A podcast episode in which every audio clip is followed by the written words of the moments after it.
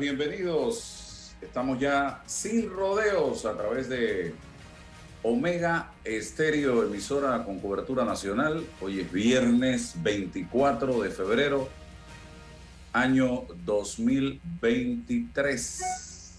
César Ruilova con nosotros en directo a partir de este momento. Y, eh, y vamos a tener en breve a Pedro Miguel González, ex secretario general del PRD. Pero antes, César, algo que quizá no se habla en los medios de comunicación y que yo he venido observando con el pasar de los meses y años cada vez más. Yo no sé si le ha tocado vivir y lidiar con esto. Yo no voy a mencionar nombres de empresas, porque esto es generalizado. Eh, ¿Cómo se ha perdido ese contacto entre las empresas y el cliente? ¿Cómo se ha deshumanizado ese, ese, ese trato entre la empresa y el cliente? Mire, y me ha pasado infinidad de veces, y lo traigo a colación porque ayer comencé a llamar a una empresa eh, grande que representa diversos productos alimenticios para hacer una investigación, una averiguación de un par de productos.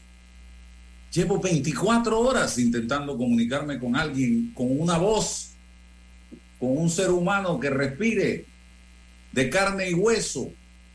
Y no ha habido forma humana de hablar con una persona en esa empresa. Tú llamas, te dice marque uno si es español, dos si es inglés. Después te dice, eh, si conoce la extensión, márquela. Que voy a conocer yo extensión si estoy tratando de comunicarme con una persona? De ahí te manda seis opciones y la última, la operadora. Marcas la operadora, nunca responde. Y así es en todo las grandes empresas en este país actualmente. Y yo le hago un llamado a manera de una crítica constructiva. Vuelvan a humanizar la atención al cliente. No hay cosa más agradable que conversar con una persona en una recepción telefónica y que te oriente, que te guíe, que te diga los pasos que tienes que seguir, estimados amigos. Así que eh, ayer también una persona que trabaja con nosotros fue al banco, me, voy, a, omitir el nombre del banco, eh, hacer, abrir una cuenta en, el banco de ahorros o corriente la atendieron, le abrieron la cuenta y le dijeron, y, lleves, y llene esto en la, en la aplicación y le dieron un papel y vaya. Esta persona de a milagro sabe marcar un número de teléfono eh, para comunicarse. Y le dijeron, y tiene 24 horas para hacerlo si no pierde la oportunidad. ¿Qué, ¿Qué, está pasando con la atención al cliente que se está deshumanizando todo con la tecnología. La tecnología es una buena compañera, pero no lo es todo. El lado humano de las empresas, por favor, rescátenlo. Devuélvanos ese lado humano de las empresas. Don César, no sé si le ha pasado.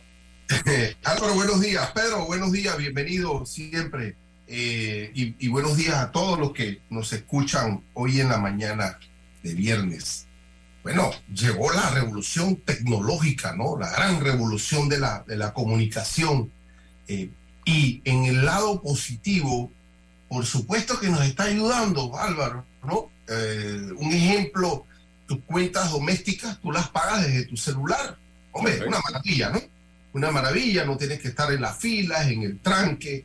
Eh, gracias a Dios que el gobierno de Cortizo todavía mantiene el subsidio del 325, pero de todas formas esta posibilidad de, pagar las cuentas eh, en, función de, toda esta eh, posibilidad tecnológica, maravilloso. Pero, pero sí, yo he tenido la, he tenido la posibilidad pues de, tratar de, decir voy a desconectar tal servicio telefónico. Entonces dice, bueno, aquí hay un número entonces usted trate de, llegar y eso hace un imposible, imposible. Entonces, para eh, hacerte miembro de algo te atienden muy bien, te personalizan, pero cuando ya quieres eliminar la relación esta, te, envían para allá para que jamás lo puedan hacer. Ayer conversábamos sobre los bots, ¿no? Bueno, eh, uno revisa cualquier página de estas redes sociales y te, también te, envían em, cuestiones de, de, comercios, de restaurantes y de todo. El servicio tal, la comida tal. Y el sábado fui con mi esposa a un, bueno, allá en Los Santos no le llamamos brunch, ¿no? Entonces, pero eh, para, de entre desayuno y almuerzo, ¿no? Con toda la, cuando llegamos, el, que, el que atendía no sabía ni, ni, cómo, cómo funcionaba la mecánica. El agua llegó 15 minutos después. Cuando pedí café, entonces eh, no, no me decían nada, pero ¿y el café? Eh, hombre, ¿y sabes qué? Un jugo de piña, por favor. Bueno, a los 20 minutos llegó otra persona diciéndome, la máquina del café se había dañado y no había piña en Panamá. O sea, que en Panamá no hay piña. ¿Ya? Entonces, pero las redes te marcan y te dicen que ese restaurante es una belleza y una atención y las estrellas. Entonces, bueno, no solamente que no te atienda un ser humano, sino que te engañen. Y, y, esto también tenemos que tener cuidado. ¿Quién te defienda ante eso? Porque, porque no solamente te sugiere la tecnología, la inteligencia artificial, un buen candidato, un buen perfil, eh, por lo, lo, que conversábamos ayer, sino también a nivel comercial, de económico, de, de, la prestación de los servicios a los privados, para tu hotelería, para tu turismo, para tus viajes, para todas esas cosas. ¿quién te genera a ti la seguridad de que es así como se dice allí? Y no te están sugiriendo una u otra alternativa. Entonces, bueno, dentro de, de lo que positivamente nos está generando esta gran revolución tecnológica, que sí, por supuesto, bienvenida, eh, ahí hay unos temas, ¿no? Y lo otro, y termino con esto para que Pedro lo pueda conversar, eh, bueno, conformándonos en la ciudad, de, en, las sociedades decadentes, compensar o asumir que leyendo 250 caracteres usted se informa, usted tiene algún conocimiento de algo y olvida la profundidad, ¿no? La contrastación, la verificación. La, entonces, bueno, esos son retos que nos traen aparejadas la, la, revolución tecnológica. Entender que acá hay una orientación, que aquí hay una guía, pero el conocimiento profundo y serio está en otra parte. Asimismo, bueno, un consejo a la gran empresa en este país que no dejen todos en manos, todo en manos de un software, de una central telefónica, que traten de tener gente que oriente a los clientes, porque usted puede estar perdiendo clientes simple y sencillamente por confiar en un sistema robotizado que no va a resolver problemas sencillos a muchos de la gente que confía en usted. Don Pedro Miguel, bienvenido, gracias por estar eh, con nosotros en la mañana de hoy. Eh, sigue usted muy activo eh, tratando o jugando una especie de papel de portero en un partido que se ha ido a penal, pero al mismo tiempo hay 10 personas pateando y usted solo en la portería, no sé. así lo veo yo porque es el único que estoy viendo que se está metiendo de lleno a tratar de frenar todos estos goles que se están tratando de meter desde el CEN del PRD y que lo defiende la mayoría del CEN, porque no he visto a nadie pararse firme desde el CEN eh, diciendo no estoy de acuerdo con esto, por esto, por esto, por esto y acompañándolo usted a presentar estos recursos. Bienvenido. Sí, buenos días Álvaro. César y a, toda la, a todo el panel y también a la audiencia. Gracias por la, por la oportunidad. Sí, en efecto, en el, en el día de ayer, dos semanas después de que presentamos eh, tres recursos de reconsideración frente a resoluciones que consideramos no ajustadas a derecho, es decir, ni al estatuto del partido, ni a la ley electoral. Eh, el tiempo siguió corriendo.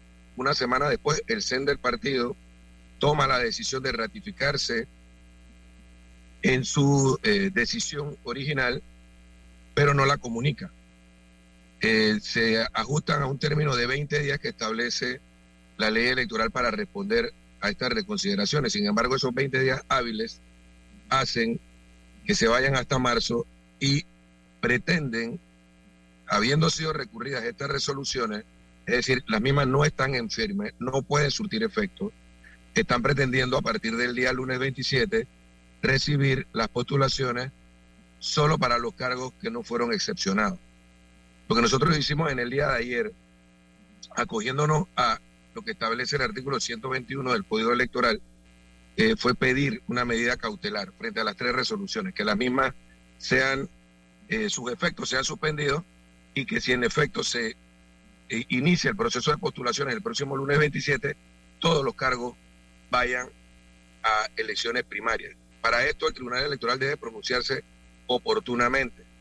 Entiendo, todavía eso no se me ha comunicado oficialmente, de que el día de ayer se dio la instrucción de que el magistrado que atendería esta eh, medida cautelar presentada por nosotros es el magistrado Luis Guerra. Nosotros estamos esperando en el día de hoy la comunicación para saber por qué el artículo habla también de una caución eh, para eh, responder por los posibles perjuicios resultantes. Nosotros en, el recurso que presentamos el día de ayer le hacíamos ver a los magistrados que el partido no sufre ningún perjuicio. Los que sí están sufriendo perjuicio por la aplicación contra derecho de estas resoluciones eh, son los miles de miembros del partido que no tendrían eh, derecho a elegir ni ser elegidos en, todos estos cargos que fueron eh, excepcionados. De modo que esperamos que si se hace una o se, se solicita una caución, no sea de tal monto que haga imposible eh, fijar esta medida cautelar. La decisión, según lo dice la norma, se la puede tomar el tribunal sin audiencia del partido, es decir, y no oída aparte. Es simplemente una decisión que ellos deben tomar y deben tomarla rápidamente, en tiempo oportuno. Yo espero que sea en el día de hoy y que en, en, efecto se le comunique tanto al Comité Ejecutivo Nacional del Partido como a la Comisión Nacional de Elecciones de que si se continúa con el proceso de postulaciones a partir del lunes 27, se haga para todos los cargos, porque estas resoluciones, repito, y César podrá corroborarlo, que es abogado, además muy ducho y muy reconocido, eh, estas resoluciones no están en firme y no pueden surtir efecto. Ok, eh, pregunto, no sé qué información maneja usted, don Pedro, la semana pasada, antes de carnavales, en el restaurante del Evergreen, y soy puntual, con nombre y todo, se registró una reunión del CEN no para evaluar los grandes problemas nacionales que vive el país, sino para analizar el tema de los suplentes, si las postulaciones se hacían con suplentes. Eh, en esa reunión vi a la gran mayoría lo que se pudo apreciar en la transmisión online que hizo Infórmate, eh, a la gran mayoría de miembros del CEN, ahí estaba Rogelio Paredes, ahí estaba eh, el señor Benicio Robinson, ahí estaba eh, el señor Rubén de León, que ha quedado mudo, pues no se le ve, oye hablar absolutamente nada, no sé si tiene problemas con la voz, y estaban otros miembros del CEN, Raúl Pineda, que lo vi hablando, sin embargo, en, la, en el salón a pocos metros, en un salón allí mismo, estaba Cristiano Adames, que es vicepresidente, si mal no recuerdo, del partido, que le prestó poca importancia a esa reunión eh, y se reunió fue con lo que él llama las bases del partido en ese recorrido que está realizando para lograr la candidatura a la presidencia por el PRD. Eh, hay diferencias, hay problemas allí eh, entre Cristiano y el resto del CEN del partido. Y otra, el señor Rubén de León iba eh, prácticamente enfrentado a Benicio Robinson y ahora lo veo silencioso, no dice absolutamente nada, no cuestiona nada de las de decisiones que se toman en el partido. ¿Se cuadró? Sí, mira, está claro, la, la reunión que hubo en, en el lugar que tú indicas, en esa fecha, eh, fue con el propósito de analizar las reconsideraciones que nosotros presentamos. Mm. Colateralmente se, existía una preocupación de que se pretendiera eh, convocar las postulaciones, no solamente para los cargos principales, que es lo que establece el estatuto, sino también para los suplentes. Esta es una discusión de que tenemos más de 20 años de haberla superado en el partido. Evidentemente lo que dice el estatuto del partido es que solo la obligatoriedad de primarias es para los cargos principales. Y eso permite que el partido pueda, después de las elecciones primarias, eh, generar alianzas internas con los cargos suplentes. Así que lo que hicieron fue reiterar, respecto a ese tema, reiterar una decisión que ya hace más de 20 años habíamos tomado en el partido. Eh, pero la información que tenemos, que no ha sido comunicada oficialmente, lo que mencionaba hace un rato, es que eh, ellos decidieron reiterar en las tres resoluciones, tanto para diputados como alcaldes y representantes, las excepciones o las exclusiones de primaria, las reservas, que como nosotros hemos denunciado, no son reservas para hacer alianzas. De hecho, hay tres miembros del Comité Ejecutivo Nacional que actualmente son eh, diputados. El diputado Benicio Robinson, presidente. Bueno, el cargo de él ha sido excepcionado. El, diputado eh, Raúl Pineda, bueno, el cargo de él ha sido excepcionado. Y en el caso de estos dos, fíjate, eh, son dos circuitos plurinominales y ellos excepcionaron en Boca de Toro las dos curules, que en este momento ambas son del PRD. Y en el caso de San Miguelito, que es el circuito o la circunscripción electoral más grande que tiene el país, donde se eligen siete diputados, las siete fueron excepcionadas. Evidentemente no es para hacer alianza, sino para eludir el compromiso. Y el otro, bueno, es el diputado de un circuito uninominal, Ricardo eh, Torres, del circuito 94 de, de Veraguas ellos eh, evidentemente tomaron estas decisiones con el propósito de evitarse ellos y a, algunos, mira, en el caso de algunos diputados lo han hecho eh, para ponerles una espada de Damocles. Hay diputados que respaldan la candidatura de Cristiano Adam, pero ahora se ven imposibilitados de manifestar ese respaldo, porque si no se portan bien, respaldando la propuesta que impulsa el órgano ejecutivo y que respalda la mayoría del CEN, entonces no lo postulan simplemente. Cada uno de ellos tiene competidores. En el caso, por ejemplo, del diputado Ariel Alba, allá en el circuito 92, bueno, su principal competidor, a quien se le han entregado todo tipo de recursos desde el gobierno, sobre todo ahora en pandemia, Luis Ábrego, hijo, Luis Ábrego, que trabaja en Presidencia de la República, es su potencial contendor. Si Ariel Alba no se porta bien durante este proceso, bueno, simplemente es premio y castigo. Esta resolución le brinda al Comité Ejecutivo Nacional, al Consejo Directivo Nacional que liderizan ellos, la facultad de decidir a quién postulan o a quién no. Y, lo mismo pasa en el circuito 93, que es el circuito que yo representé en tres ocasiones en la Asamblea Nacional, donde está el diputado Eugenio Bernal. Su principal competidor es el actual alcalde, favorito, de Nito Cortizo, de Gaby Carrizo, de Benicio Robinson y de Rubén de León que es el señor José Valencia.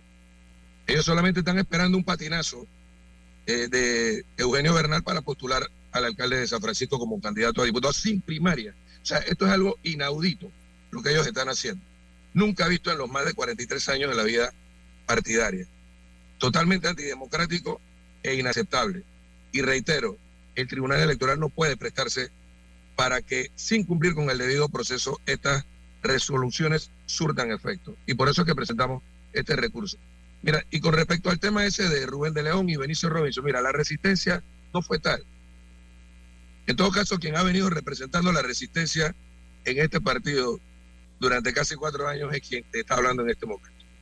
Pero estos chicos, eh, el, que inventó ese nombre fue Raúl Pineda y quedó entregado de una vez al minuto siguiente de que fue electo estrechamente en la elección del Comité Ejecutivo Nacional.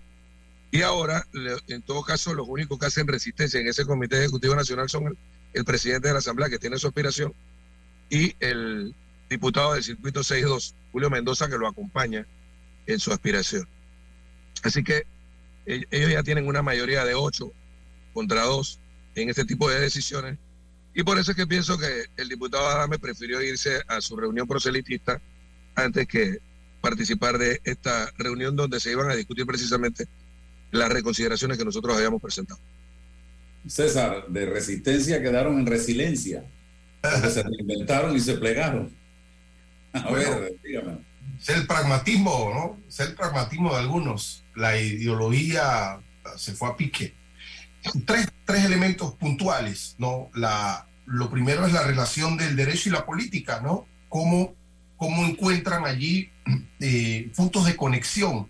Eh, en este caso, el Tribunal Electoral, el, árbitro de la contienda política electoral, política electoral, eh, tiene que dirimir un, un, conflicto que se le plantea y que tiene consecuencias en el orden político trascendente. Debe hacerlo pronto, debe hacerlo apegado a la, a la, a la, al esquema del Estado de Derecho, sin miramiento de, de, quiénes son las partes o qué intereses políticos están ahí, tiene que hacerlo. Eh, y, bueno, y como tú bien lo dices, Pedro, o sea, ninguna resolución que esté en tránsito de impugnación, en este caso de una reconciliación, tiene efecto jurídico, eso, eso es parte de una historia de, este país y nadie la puede cambiar. En este, en este evento leo que eh, le han presentado una medida cautelar. Cuando la ley pide una caución, no excepciona eh, y dice, bueno, aquí hay menos, el juez tiene que hacer la ponderación de, de lo que está en juego, pero pronunciarse a efectos de, de, decidir si la aplica o no la aplica en tiempo. Y aquí, eh, bueno, ya se aproxima los, procesos de postulación, así que el tribunal está al límite y tiene que decidir porque está al límite en el conflicto que se, le, que se le plantea. Uno. Lo otro es a nivel interno, eh, yo siempre miro los números, son 723 mil, 25 mil. ¿Qué ocurre con esa membresía a nivel interno? ¿Qué, qué, eh, resortes a nivel interno, a nivel de la estructura política del partido dice, hombre, esto está bien, esta decisión que ha tomado la jerarquía o la élite del partido está bien, o está mal, o me parece, ¿qué, ¿qué, qué, pasa ahí o no pasa? ¿Y por qué? Me, siempre me, me pregunto por qué no pasa nada. Un partido de 725 mil me dirán, bueno, pero es que la gran mayoría está en estas circunstancias, pero me imagino que 100 o 200, Pedro, podrán decir algo. ¿Por qué no dicen nada? Ese es el otro elemento. Y el último elemento es cómo nosotros miramos desde fuera de esa organización política lo que ahí ocurre, ¿no? Eh, un, unos potenciales electores. ¿Cómo, cómo están, ocurren desde el laboratorio, ¿no? Los alquimistas políticos van generando eh, ecuaciones y, y, combinaciones para, ¿qué cosa? Para plantarnos la oferta política. Porque esta oferta política no solamente es para el PRD, esta oferta política es general para una, para cuatro, cinco millones, tres, cuatro, cuatro, cuatro millones, tres y pico. Entonces, ¿cómo nosotros desde afuera miramos lo que ahí ocurre? Eso es importante porque si el líder político piensa que la está haciendo toda para él, sí, sí, muy bien, pues le ganaste 725 mil, te impusiste. Y el resto del electorado, ¿qué pasa? Que estamos mirando lo que ocurre en cada partido. Y si los partidos, las organizaciones políticas no pueden gestionar democráticamente sus temas y la oferta política general, eso es un talante que nosotros ya estamos mirando y vamos a ponderar o debemos ponderar seriamente cuando llegue la, la, decisión de elegir a uno o a otro. Entonces, lo dejo ahí para escuchar tu reflexión.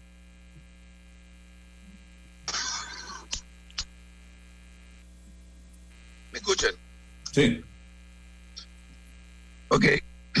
Mira, en efecto, nosotros estamos esperando que el Tribunal Electoral actúe en derecho. Yo he manifestado anteriormente en múltiples entrevistas mi preocupación. Una preocupación que no hemos tenido en los últimos más de 30 años.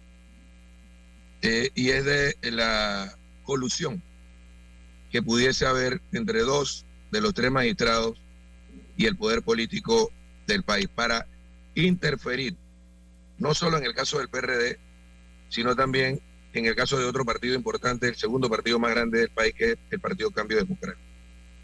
Eh, hay quien me ha cuestionado en mis intervenciones porque plantean que, la, que las mismas tienden a restarle credibilidad a la institución que mayor credibilidad tiene. Lo que yo he respondido es que mis, mis declaraciones no son las que le van a restar credibilidad al Tribunal Electoral.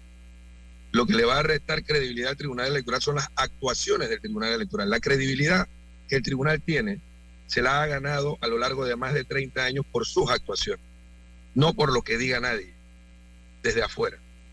Yo sí tengo con mucha responsabilidad, y lo he venido viendo desde hace rato, desde que se dio todo aquel proceso, el quid pro quo, para nombrar una magistrada en la Corte Suprema de Justicia y a cambio un magistrado en el Tribunal Electoral, sí he manifestado mi preocupación por lo que pudiera ocurrir en este proceso electoral. Y en el 2023, tanto el PRD como Cambio Democrático tienen procesos internos que van a ser determinantes en el futuro político del país.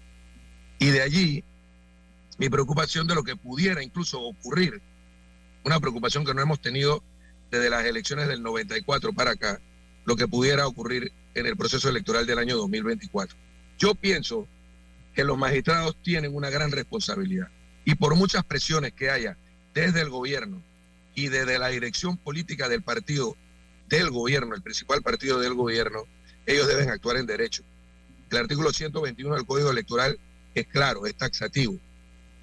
Sin audiencia del partido, ellos pueden decretar esta medida cautelar, que es lo que procede, porque fíjate, cuando el 9 de febrero nosotros presentamos las reconsideraciones en el partido, que además fueron cubiertas por todos los medios de comunicación, de allí partimos al Tribunal Electoral y nos apersonamos a Secretaría General, que es donde regularmente uno tiene que eh, notificar cualquier o presentar cualquier recurso. Y nosotros fuimos a notificarle a los magistrados que en efecto habíamos recurrido, como nos confiere el derecho de tanto el estatuto del partido en su procedimiento interno como la ley electoral. Así que ellos tienen conocimiento. Además, ocurrió algo en, esa gestión que hicimos, y es que el presidente del Tribunal Electoral ha habilitado una oficina eh, alternativa a Secretaría General, y después de más, de más de media hora de estar esperando en Secretaría General, nos hicieron subir a esa oficina y a personal eh, que responde directamente al presidente del Tribunal Electoral, Alfredo Junca, se le entregó y nosotros tenemos las copias de de todos estos documentos. Es decir, los magistrados del Tribunal Electoral están informados perfectamente de que esas resoluciones no están en firme y que si se, eh, no se suspende los efectos de las mismas, se estaría actuando contra derecho dentro del partido. Y eh, al final, solo una actuación coludida de por parte de los magistrados del Tribunal Electoral con la dirección política del PRD pudiera hacer que estas resoluciones surtan efecto a partir del lunes 27. No sé si me terminé de explicar con respecto a esto. Y con respecto a lo otro que planteabas, eh, César, mira, el 11 de junio vamos a ver cuántos de los más de 700 mil miembros del partido se sienten identificados tanto con esta dirección política como con la conducción de este gobierno. Yo apuesto a que la inmensa mayoría de los miembros del partido que fundó Marto Ríos no se sienten identificados con las actuaciones del gobierno y de la actual dirección política del partido. Y que lo que va a ocurrir el 11 de junio es una especie de referéndum. Porque aunque nosotros el próximo domingo 26 vamos a presentar una candidatura alternativa para la presidencia de la República, dentro del partido quienes adversamos la imposición que se pretende hacer desde el gobierno y desde la dirección del partido, debemos confluir en una sola propuesta. Es decir, hacer todos los esfuerzos para lograr que ese día los miembros del partido tengan dos alternativas. La de votar por lo que tenemos o votar por una alternativa que represente realmente una propuesta para la sociedad panameña de transformación de la realidad actual. Eh, actualmente tenemos un gobierno y una dirección política del partido de Omar Torrijos que no actúan como debiera actuar la dirección política de un, de un partido que debe ser un instrumento de transformación de la sociedad. Vivimos una pandemia por casi tres años que nos ha dejado en evidencia la falencia de un modelo aquí no, no en Panamá, en el mundo entero, de un modelo que requiere ser reestructurado. El principal gestor de las reformas económicas en la, en la década de los 90, con la administración de Ernesto Pérez Valladares, Guillermo Chapman, lo ha planteado. Es necesaria una reforma estructural, pero no hay ninguna intención, ni desde los partidos políticos de la oposición, ni desde la actual conducción del gobierno para que esto ocurra. Y el partido de Omar Torrijos es el que está llamado a jugar ese papel, pero con un liderazgo distinto. Y ese liderazgo debemos definirlo el próximo 11 de junio. Nosotros podemos optar por seguir con lo que tenemos, en cuyo caso iremos a una derrota segura a las elecciones del 2024, o en todo caso, reconectarnos con la base de nuestra sociedad para poder generar un proceso de cambio estructural real. Partido Revolucionario Democrático, PRD. Ahora le hago la pregunta basado en los argumentos que usted acaba de plantear. ¿Dónde quedó lo revolucionario y dónde quedó lo democrático? Porque siempre se pensó desde su creación en el PRD en un partido roncón, con gente que debatía, que discutía, que exigía y peleaba por la democracia interna. Hoy todo lo dirige o se dirige desde una, dos o tres cabezas, que son las que piensan por 700 y tantos mil miembros del partido. ¿Dónde quedó lo roncón? ¿Dónde quedó lo revolucionario de los miembros del PRD que han, en su gran mayoría, pareciera que hoy se han convertido en corderitos de una línea que viene desde la cabeza, desde Benicio Robinson. Mira Álvaro, eh, en efecto, o sea, la, la decisión en un momento determinado de separar los liderazgos partidarios y del gobierno, eh, con la cual nosotros fuimos consecuentes, tenía el propósito ese, de que el partido pudiera tener no solo vida orgánica, sino una capacidad crítica en un momento para corrección de rumbo, en un momento de gestión de gobierno. Bueno, y ese fue el papel que nosotros casi que eh, eh, por nuestra propia cuenta y sin el respaldo de la mayor parte de la dirección del partido, hicimos durante casi tres años eh, al frente de la Secretaría General del partido. Pero lamentablemente ahora tenemos una dirección política que se ha subordinado al liderazgo gubernamental. O sea, ellos tienen una sola agenda, es la de perpetuarse en el poder, detrás de la figura del vicepresidente de la República, con pocas posibilidades de éxito, arrastrando al partido una derrota segura en el año 2024. Y la gestión que nosotros estamos haciendo pretende en todo caso lograr que el partido tenga un nuevo curso hacia el futuro inmediato, pero con una propuesta concreta para transformación de la sociedad. Ahora, el PRD debe verse, algo en el espejo de otros grandes partidos latinoamericanos, como por ejemplo el APRA en Perú, que ya no es opción de poder, como por ejemplo el PRD de República Dominicana, que tampoco es opción de poder, como por ejemplo el PRI te estoy hablando de tres partidos hermanos y socialdemócratas que gobernaron por largos periodos, por importantes periodos en, estos países, y fueron referentes, son anteriores al PRD y fueron referentes para nuestra fundación. El PRI mexicano, por ejemplo, no es opción de poder, porque todos fueron abandonando sus postulados originales y se fueron plegando a la aplicación de una serie de políticas neoliberales dentro del modelo impuesto por los organismos financieros internacionales.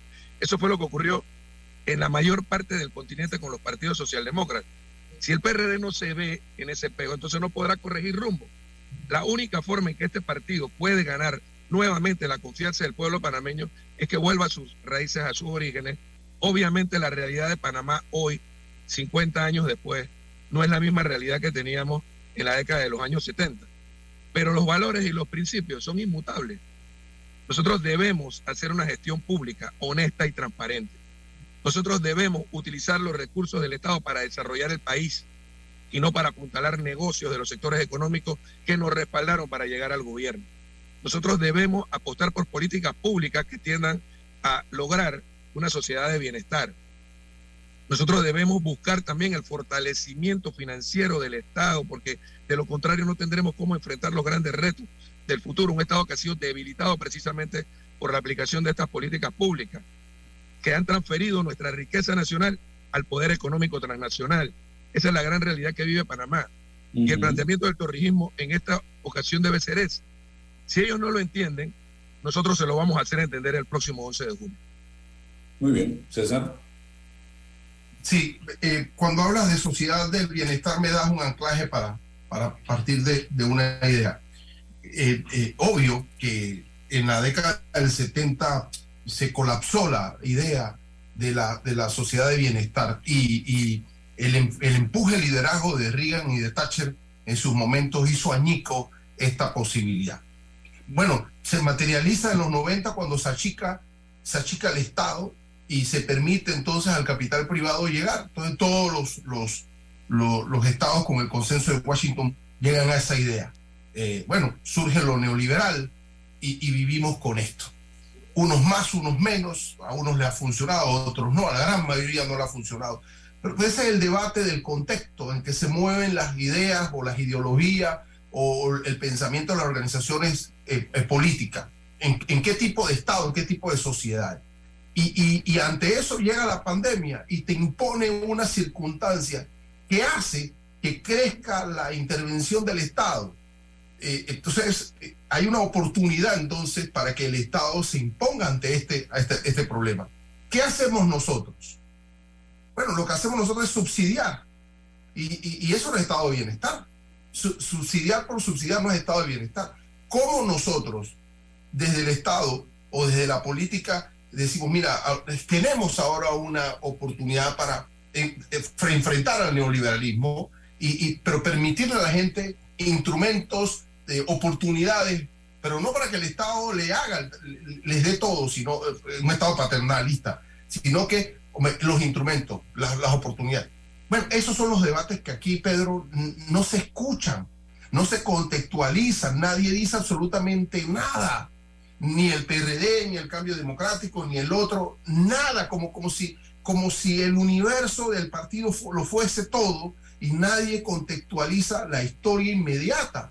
Y es como una desesperanza porque te, pongo plata en el bolsillo. ¿Eso de qué es? ¿No? Eh, o, tú eres bueno, o tú eres malo. ¿Cuál es el rumbo, pues?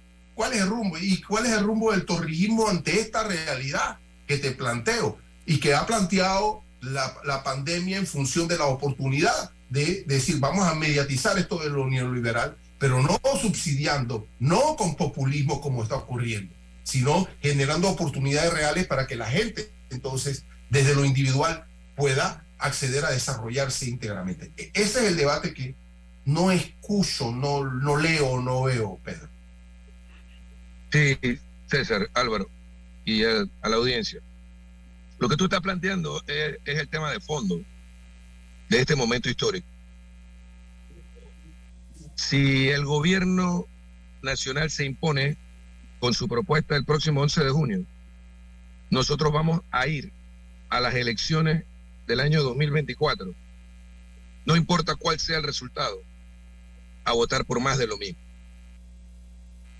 Nuestro planteamiento es diferente.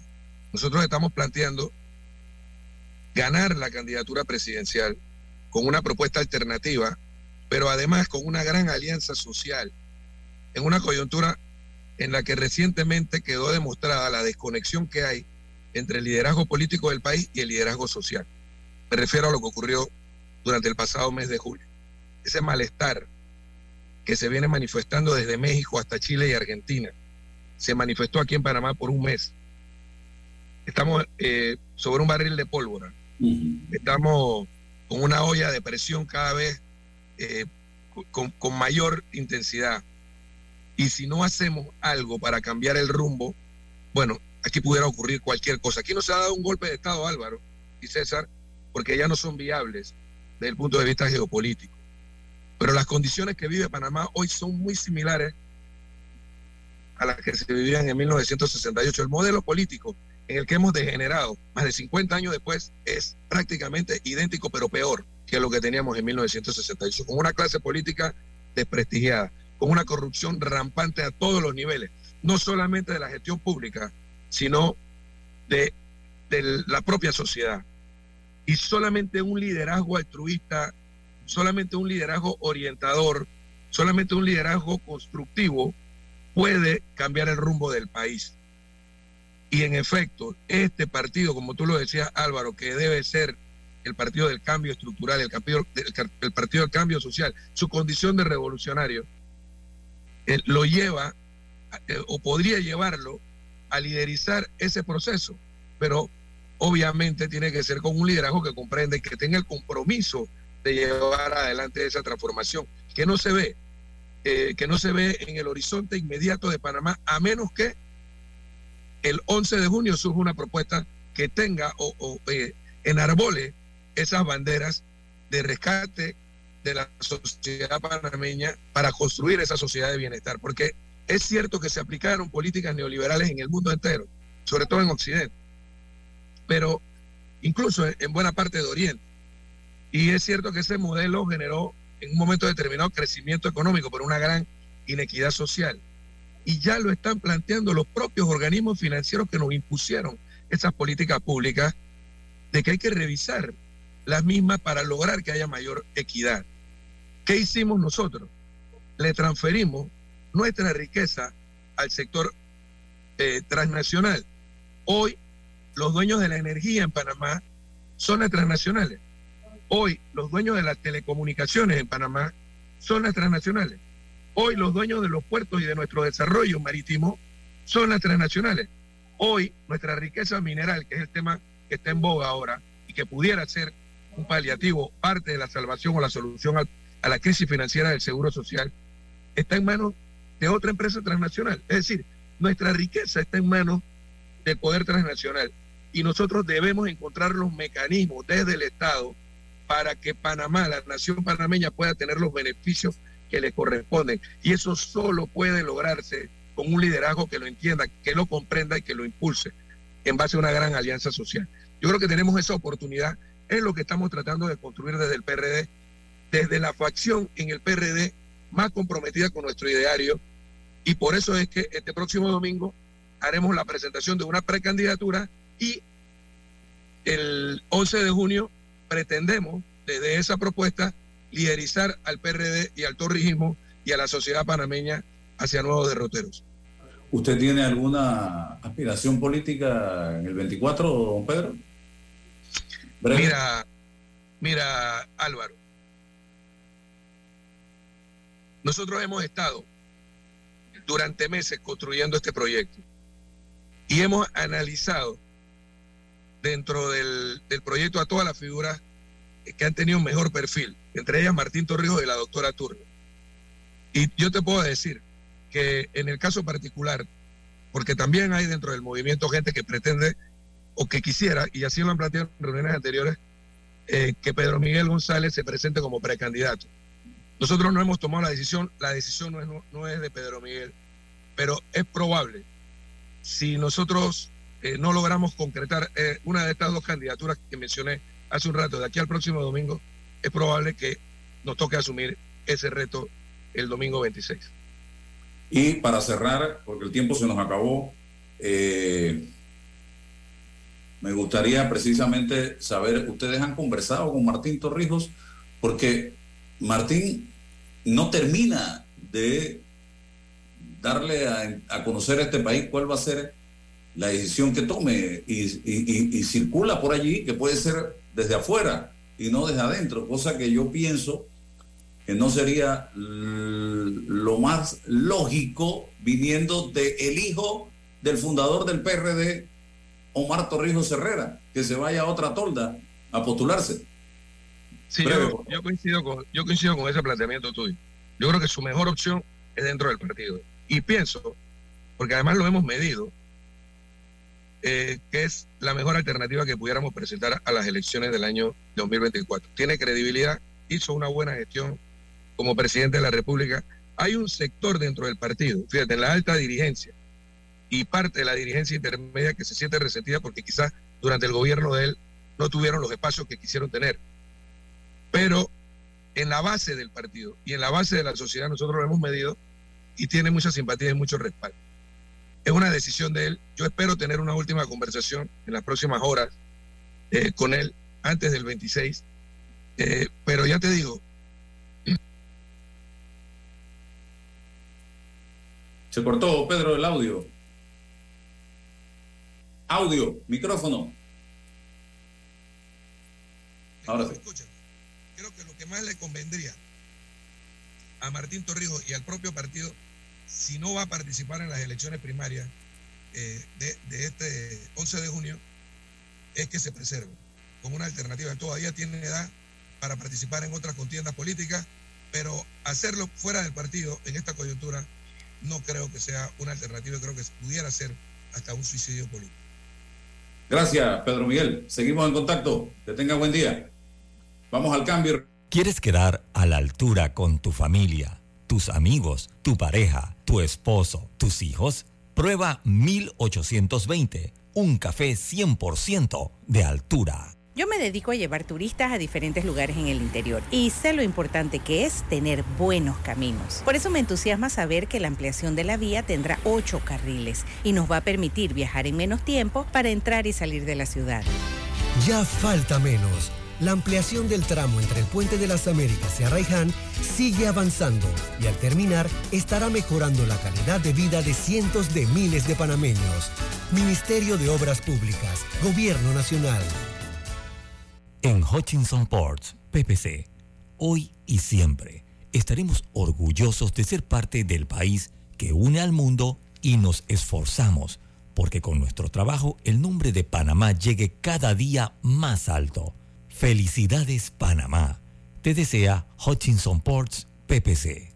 Ya está disponible en nuestro sitio de internet www.arrocísimo.com nuestro libro digital, 15 recetas con arroz para potenciar tus habilidades en la cocina. Descárgalo completamente gratis en tu celular o en tu computadora y pon en práctica las más deliciosas recetas para compartir en familia o para tu emprendimiento. Sal de la rutina y prepara los más deliciosos platillos con Arrocísimo. Encuéntralo y descárgalo ya en arrocísimo.com. Aló, ¿me habla de Hopsa? Sí, yo lo que necesito es un techo, pero bien económico. El combustible está alto, todo está subiendo. Deme alguna alternativa. No se preocupe, señor Pérez. Nosotros somos los fabricantes de Super C. El Super C es una excelente alternativa al calibre 26 tradicional. Es más delgado, pero fuerte y económico. Desde 1.59 el pie. Tenemos inventario en tiendas para entrega inmediata. Contáctenos por WhatsApp 6550-1921. WhatsApp 6550-1921. Muchas gracias, Hopsa. El Super Sync sí resuelve. Y comprando por WhatsApp, lo hago desde mi casa sin tener que moverme. Hopsa, para trabajos bien hechos. Atrae la emoción con un préstamo personal de Credit Bank y consolida tus deudas. Recibe un bono de 130 dólares con el desembolso de tu préstamo personal. Solicita el tuyo ya al 800-7555 o visita nuestras sucursales. Credit Bank. Cuenta con nosotros. Desde la firma del contrato en 1997, Minera Panamá ha invertido 10 mil millones de dólares, generando más de 40 mil empleos directos e indirectos. Contribuimos en el desarrollo de 22 comunidades. Aportamos a la economía 900 millones de dólares en compras anuales, pagando más de 100 millones al Seguro Social y aportando el 5% del PIB. Todo esto implementando altísimos estándares ambientales. Mantenemos los empleos y seguimos moviendo la economía, mientras esperamos que el gobierno firme el nuevo contrato que fue negociado hace un año sin más cambios ni presiones. Pese a esta incertidumbre, nosotros cumplimos con hechos concretos, generando miles de empleos y crecimiento para todos los panameños. Buenos días, amor. Soñé que era el informante adecuado. ¿Informante de que ¿De la CIA? Muy graciosa. Pero en el sueño yo tenía mi batería, así que estaba clarito. ¿Batería? Que en el sueño entraba a la página censospanama.pa y me leí el cuestionario censal. Ajá, ¿y eso de qué te ayudó? Bueno, mi amor, que es más fácil si desde antes ya sabes que te van a preguntar. Hasta el 4 de marzo, ábrele la puerta a los censos de población y vivienda de cada 2020. Panamá, cuenta contigo. Para que la veas graduarse, respeta los límites de velocidad. Para que la veas casarse, no tomes bebidas alcohólicas si vas a conducir. Para que conozcas a tus nietos, no chates mientras manejas. Respeta las normas de tránsito. Este es un mensaje de la Alianza Estratégica en Seguridad Vial y la Autoridad del Tránsito y Transporte Terrestre. Unidos lo hacemos. El verano ya está por llegar y con ello se llegan los planeados paseos en familia. Mi mejor consejo, si quieren llegar seguros, tranquilos y sumamente cómodos, es en el Acura RDX de la familia Bahía Motor. Tienen todos los sistemas de seguridad que te puedes imaginar, que solo con eso lo hace una de las mejores nuevas opciones si piensas en un auto nuevo este año 2023. Ya quedan pocas unidades del Acura RDX 2022, así que pásate por acá.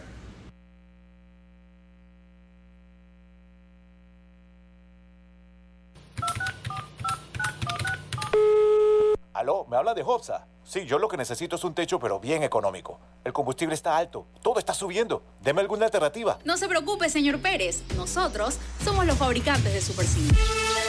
El Super C es una excelente alternativa al calibre 26 tradicional. Es más delgado, pero fuerte y económico. Desde 1.59 el pie. Tenemos inventario en tiendas para entrega inmediata. Contáctenos por WhatsApp 6550-1921. WhatsApp 6550-1921. Muchas gracias, Hopsa. El Super C sí resuelve. Y comprando por WhatsApp, lo hago desde mi casa sin tener que moverme. Hopsa, para trabajos bien hechos.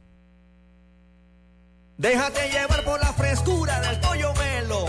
Panameño como tú. Déjate llevar por la frescura del pollo melo. Variedad y calidad. Melo. Frescura de altos estándares. la calidad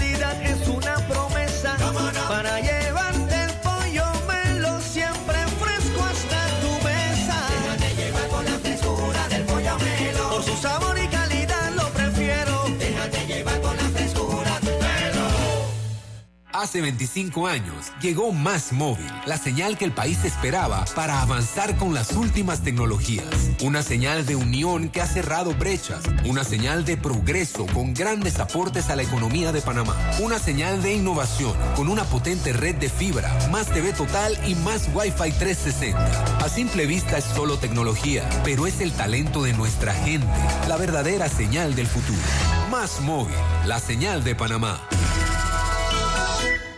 Bueno, me voy a comer con una estrella. Espérate, ¿y tu esposa sabe? Claro, ella sabe que la estrella del sabor es American Star. Y por eso en la casa comemos delicioso. American Star, el tasajo, jamón, chorizos y embutidos más suaves, económicos y con el sabor que le gusta a todos. Oh, ¿me invitas a conocer esa estrella? Busca la estrella roja y azul American Star, la estrella de tu cocina. Ya está disponible en nuestro sitio de internet www.arrocísimo.com nuestro libro digital, 15 recetas con arroz para potenciar tus habilidades en la cocina. Descárgalo completamente gratis en tu celular o en tu computadora y pon en práctica las más deliciosas recetas para compartir en familia o para tu emprendimiento. Sal de la rutina y prepara los más deliciosos platillos con Arrocísimo. Encuéntralo y descárgalo ya en arrocísimo.com. Mi amor, te tengo que confesar algo. Estoy enamorada. ¿De mí? Sí, sí, de ti también. Pero ahora estoy enamorada de mi techo de jagala de Hopsa.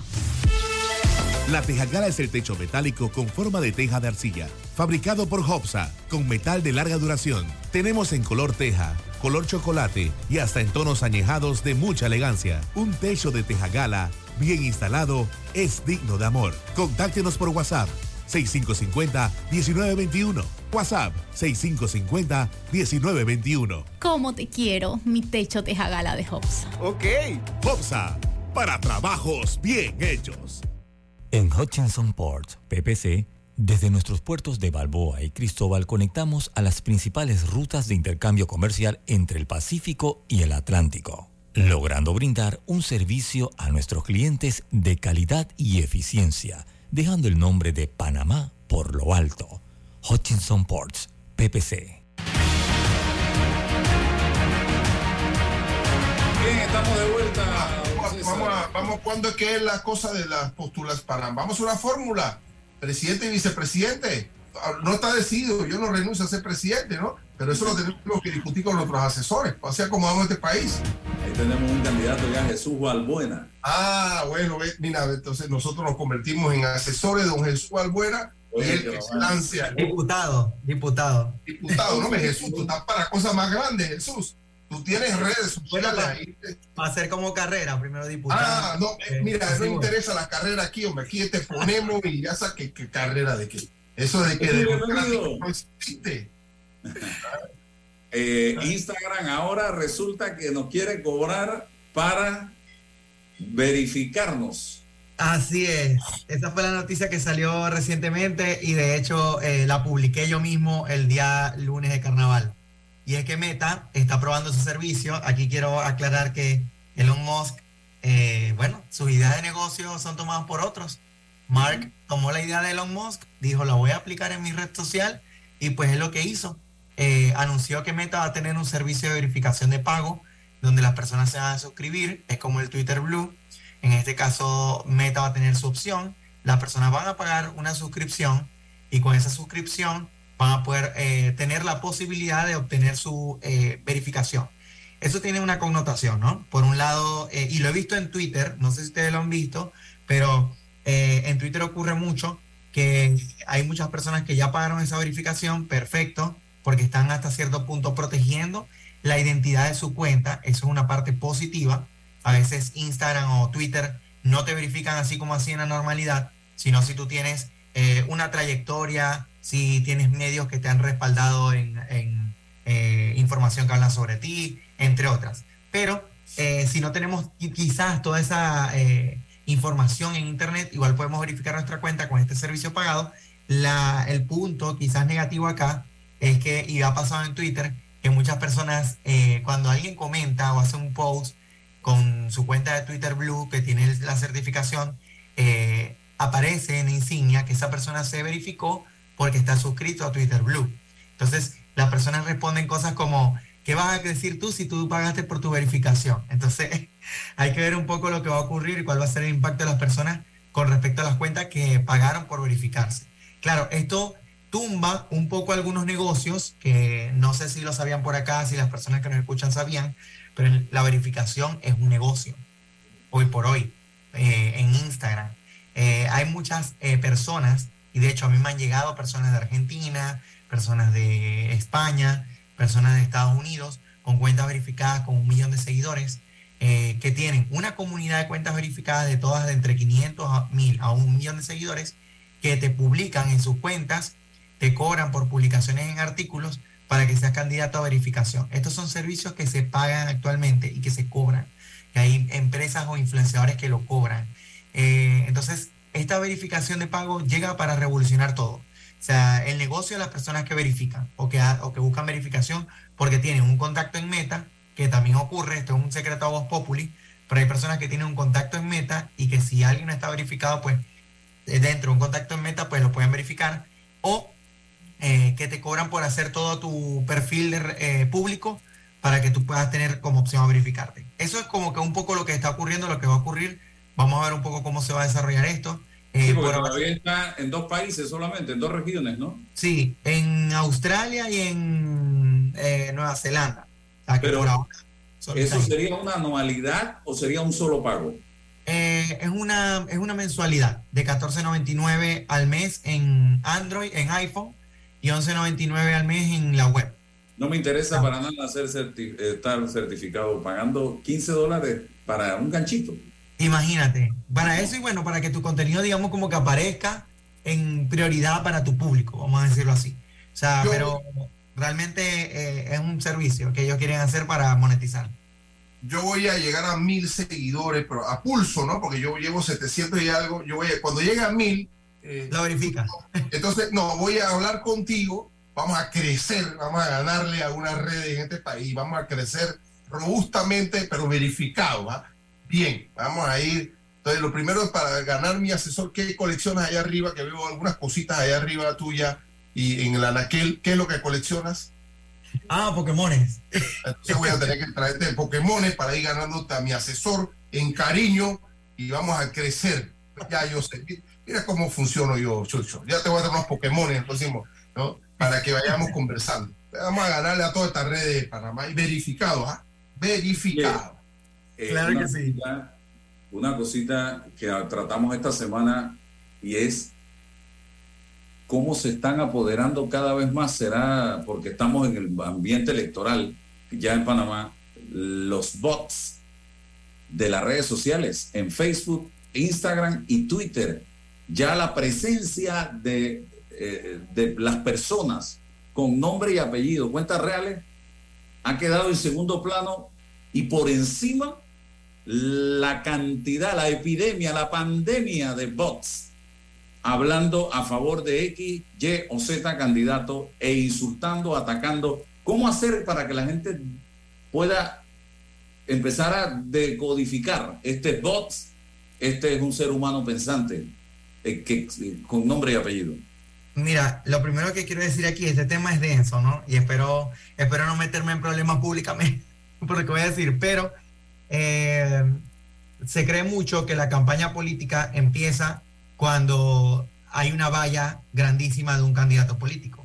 Y muchos organismos eh, ignoran que una campaña política no solo es que tú digas que votes por alguien o que tú coloques una valla diciendo que votes por alguien. Una campaña política es mucho más que eso. O sea, el marketing político tiene que ver con la presencia digital de un, la presencia, perdón, eh, en general de un político y cómo se comunica ante otros para hacer una opción, por supuesto, en el caso que esté eh, participando en algún tipo de contienda electoral.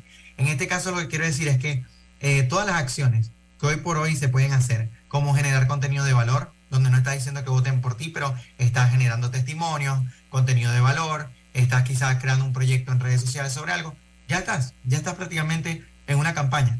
Este, estás comunicando lo que tú haces, cómo lo haces, aunque no digas que voten por ti, pero ya lo estás haciendo a través de medios digitales y eso está un poco complicado de, medirse o de controlarse, este, porque el tema de los bots también ya lo pueden tener, ya lo tienen activo. ¿Cómo, cómo poder identificar si yo veo una publicación de alguna persona, eh, por lo menos en tu caso, eh, tú, digamos que tú no eres político, tú eres periodista, pero eh, a veces tú publicas y muchas personas de repente o se generan con algunos comentarios negativos, pero muchas veces esos comentarios negativos, si yo verifico la cuenta de quien los generó, me doy cuenta que tiene cero publicaciones, que tiene mil personas que siguen, pero que la siguen dos personas. Entonces yo debo tener dudas sobre esos comentarios que está recibiendo esa cuenta de cuentas que no tienen una actividad en redes sociales. O sea, es decir, lo que tú dices de bots. Los bots o las cuentas falsas para redes sociales son cuentas que no tienen actividad verificada o una actividad que tenga, que tenga constancia de actividad. Entonces, pueden ser cuentas que tengan cero seguidores, que no tengan quizás una foto de perfil, quizás sí la tienen, pero si tienen cero, eh, cero publicaciones, muchos seguidos seguidos versus pocos seguidores o un número muy bajo de seguidores, quizás hasta puede ser una cuenta privada o no tiene publicación como digo, puede ser una cuenta bot, puede ser una cuenta falsa, y si yo veo que se está generando opinión, muchas opiniones o comentarios negativos en alguna cuenta, y la mayoría de esas cuentas que estoy revisando tienen esos perfiles, entonces ahí puedo identificar como una cuenta que no tiene credibilidad o que es una cuenta falsa en sí. Pero eso se está haciendo muchísimo. Muy bien. Se nos acabó el tiempo. Eh, seguimos en contacto, don Jesús, la próxima semana. Excelente. Vale. Gracias. Cuídense mucho. Gracias, César, y a todos. Gracias por su sintonía. Saludos, Jesús. Saludos. La información de un hecho se confirma con fuentes confiables y se contrasta con opiniones expertas. Investigar la verdad objetiva de un hecho necesita credibilidad y total libertad. Con entrevistas que impacten, un análisis que profundice y en medio de noticias, rumores y glosas, encontraremos la verdad. Presentamos